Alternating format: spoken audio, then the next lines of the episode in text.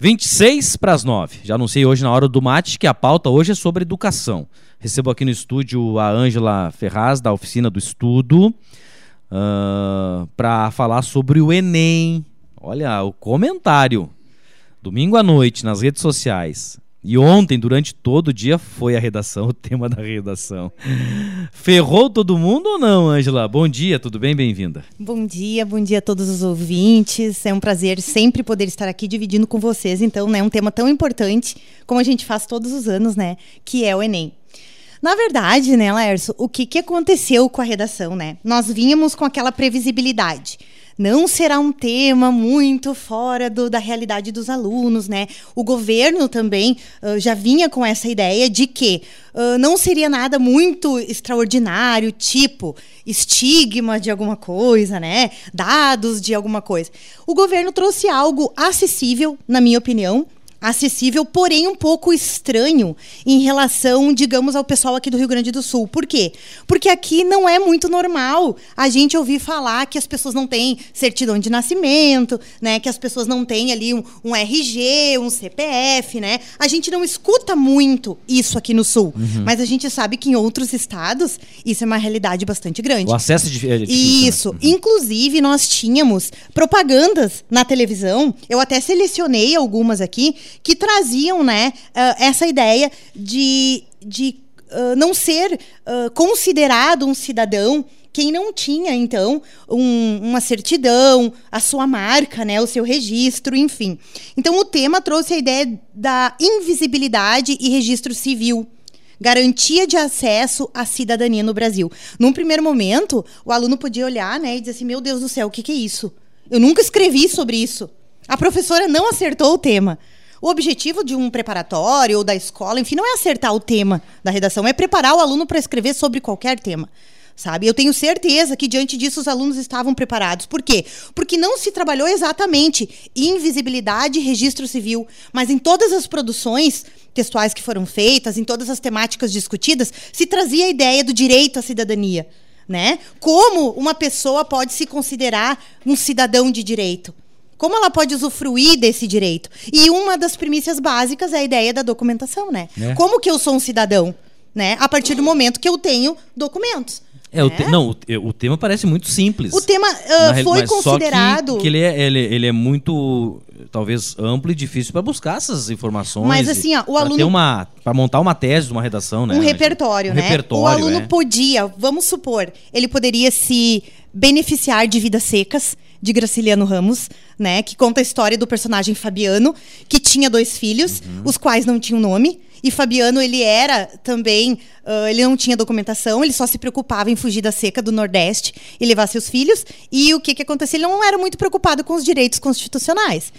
Né? Graciliano Ramos trouxe uh, nessa obra muito a ideia Uh, essa ideia. Depois nós poderíamos e pensar. Vários filmes também, né? Sim, poderíamos pensar em Morte e Vida Severina, né? Uhum. O que, que nós tínhamos nessa obra? A ideia do Severino, né? O Severino, ele era um Severino, filho de Maria, né? Tem até, eu até fiz umas anotações aqui para a gente lembrar. No, no, numa parte da obra diz assim: Meu nome é Severino, não tenho outro de pia, iguais a muitos Severinos, filhos de Maria.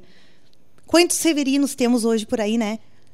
Quantas Marias temos por aí? Então tinha repertório. O aluno poderia usar também o quê? Alguma coisa da sociologia, da filosofia. Ele poderia usar a própria ideia da documentação. Poderia trazer um repertório, um fundamento sobre, sobre a Constituição. Então eu acredito que era, como o não, ministro tem, falou, o tema era acessível. É, não, é, é muito simples o tema. O tema era acessível. é uma coisa Porém, que, como é, eu disse, a é realidade é... de outros estados, sim, sim. ela é mais próxima. Né? Vamos pensar no Nordeste. Eu até trouxe uma propaganda que vinculava na televisão há muito tempo atrás sobre os invisíveis da Silva. Até vou deixar aqui para alguém quiser procurar, né? Os Invisíveis da Silva. Era uma reportagem especial falando sobre o número de pessoas no Brasil que não tinham registro, que não tinham documentação. E tem. Se eu não me engano, são mais de 3 milhões, né? Isso, é um número absurdo. E também no TikTok. Para quem, a galera que curte o TikTok, o pessoal sabe que os adolescentes trabalham muito. Uh, tinha uma propagandinha. Vamos ver se dá para ouvir aqui, que falava assim, ó. Eu tenho nome de quem não tem, sem documentos eu não sou uhum. ninguém. Eu sou Maria. Mas esse aí saiu até na TV. E na rádio também. Era uma musiquinha, era uma e rádio. propagandinha É, que governo. aparecia do governo. Sim, sim, sim, verdade. Então, assim, nós não podemos dizer que ah, Foi um todo, incentivo há um tempo atrás, né, para o pessoal. todo mundo pensava assim, ai, é pandemia. É a crise da educação. O kinder, o, o, o- Ah, eu achei que vinha a redação do Enem, ela, eu sempre digo, ela é um Kinder Ovo. Não é uma coisa assim muito óbvia. Mas se criou uma atmosfera de que poderia ser por causa da, da, da ideia da linha do governo, né? Que ele falou em eles falaram em vários momentos que a prova agora ia- teria a cara do governo, né? Que isso e aquilo, mas assim, ó, muitos comentários surgiram. Ah, eles escolheram as questões, como é que foi, como é que não foi.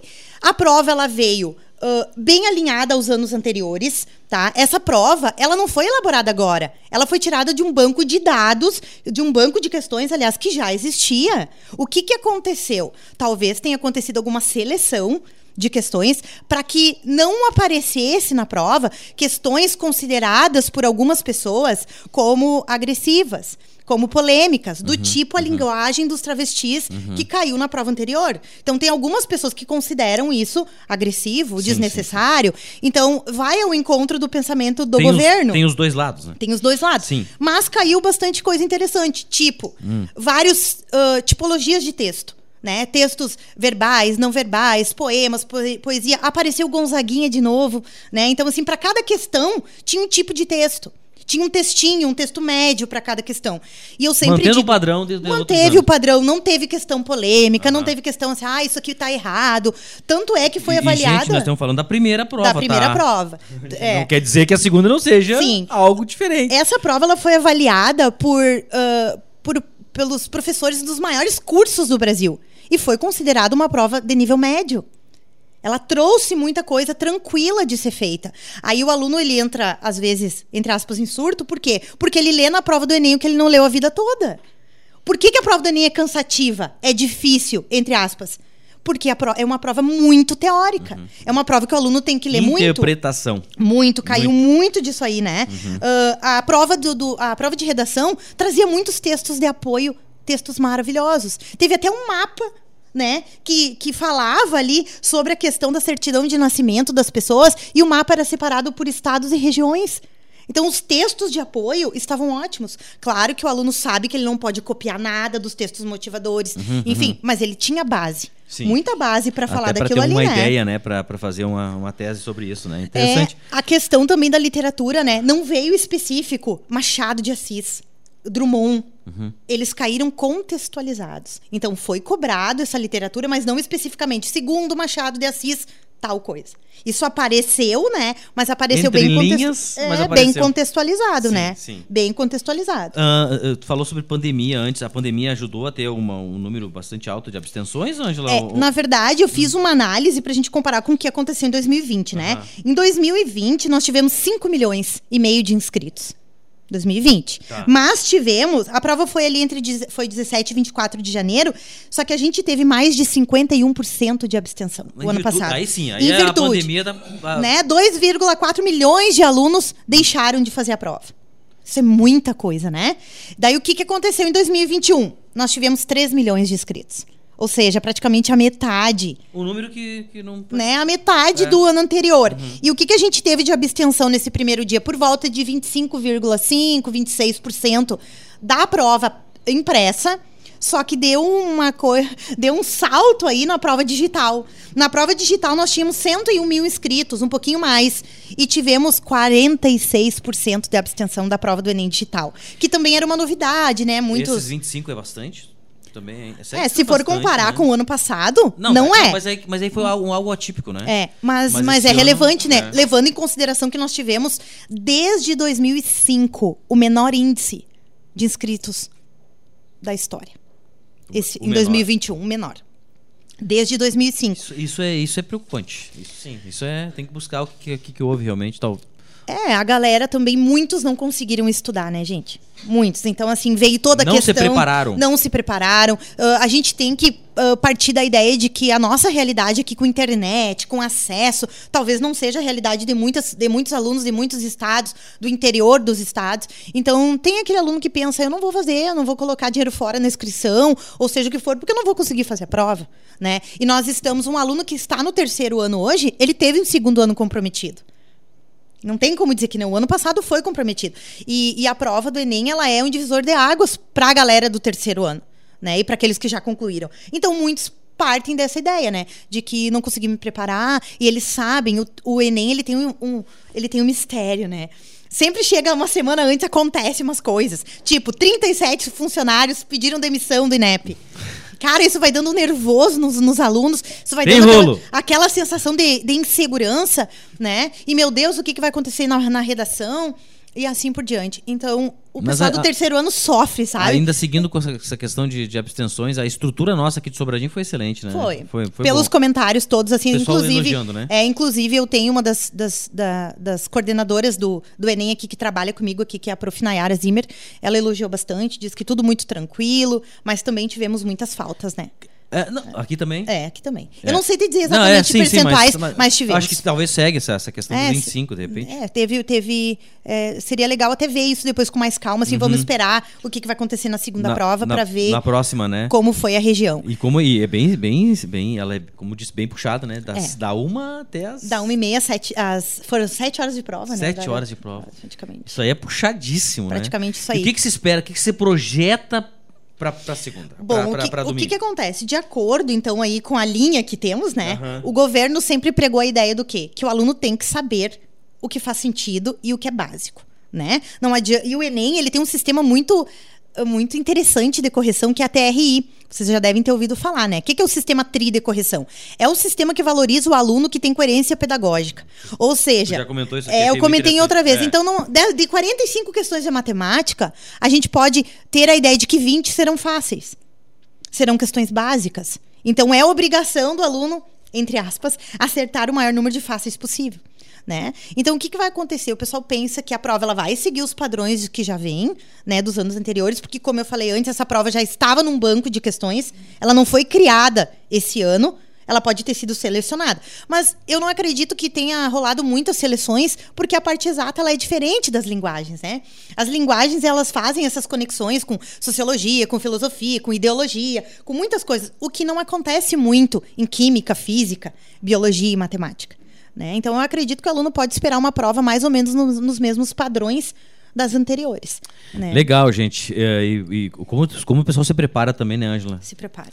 É, né? E como cada fica nessa ano- expectativa mesmo, É. né? Isso aí é... Cria uma atmosfera, Uma assim, atmosfera. gente, nas últimas semanas, assim, ó, que, que a gente que tá com os alunos direto, a gente consegue ver, assim, ó, na cara E deles. se, e se ela foi cansativa para te interpretar textos, imagina agora é, é matemática, né? É, matema- são 45 questões de matemática. Daí vem química, física e biologia. Sempre foi muito E uma ruim, né? hora a menos, né, agora, porque Ah, não tem. É uma hora a menos. Então, ah, na primeira prova tem uma hora a mais por causa da questão da redação, Sim. né?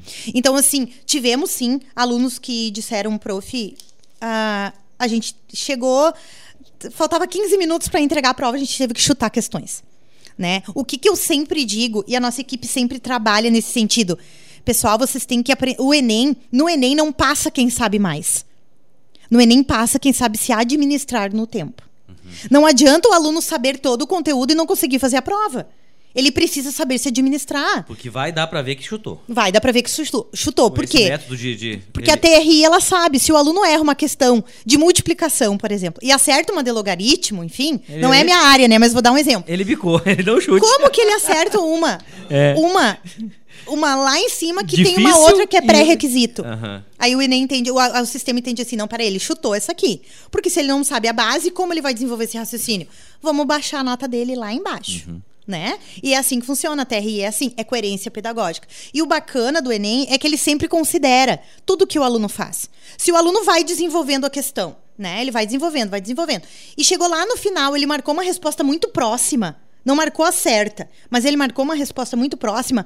A TRI vai dar uns pontinhos para ele. Porque vai entender que ele teve coerência.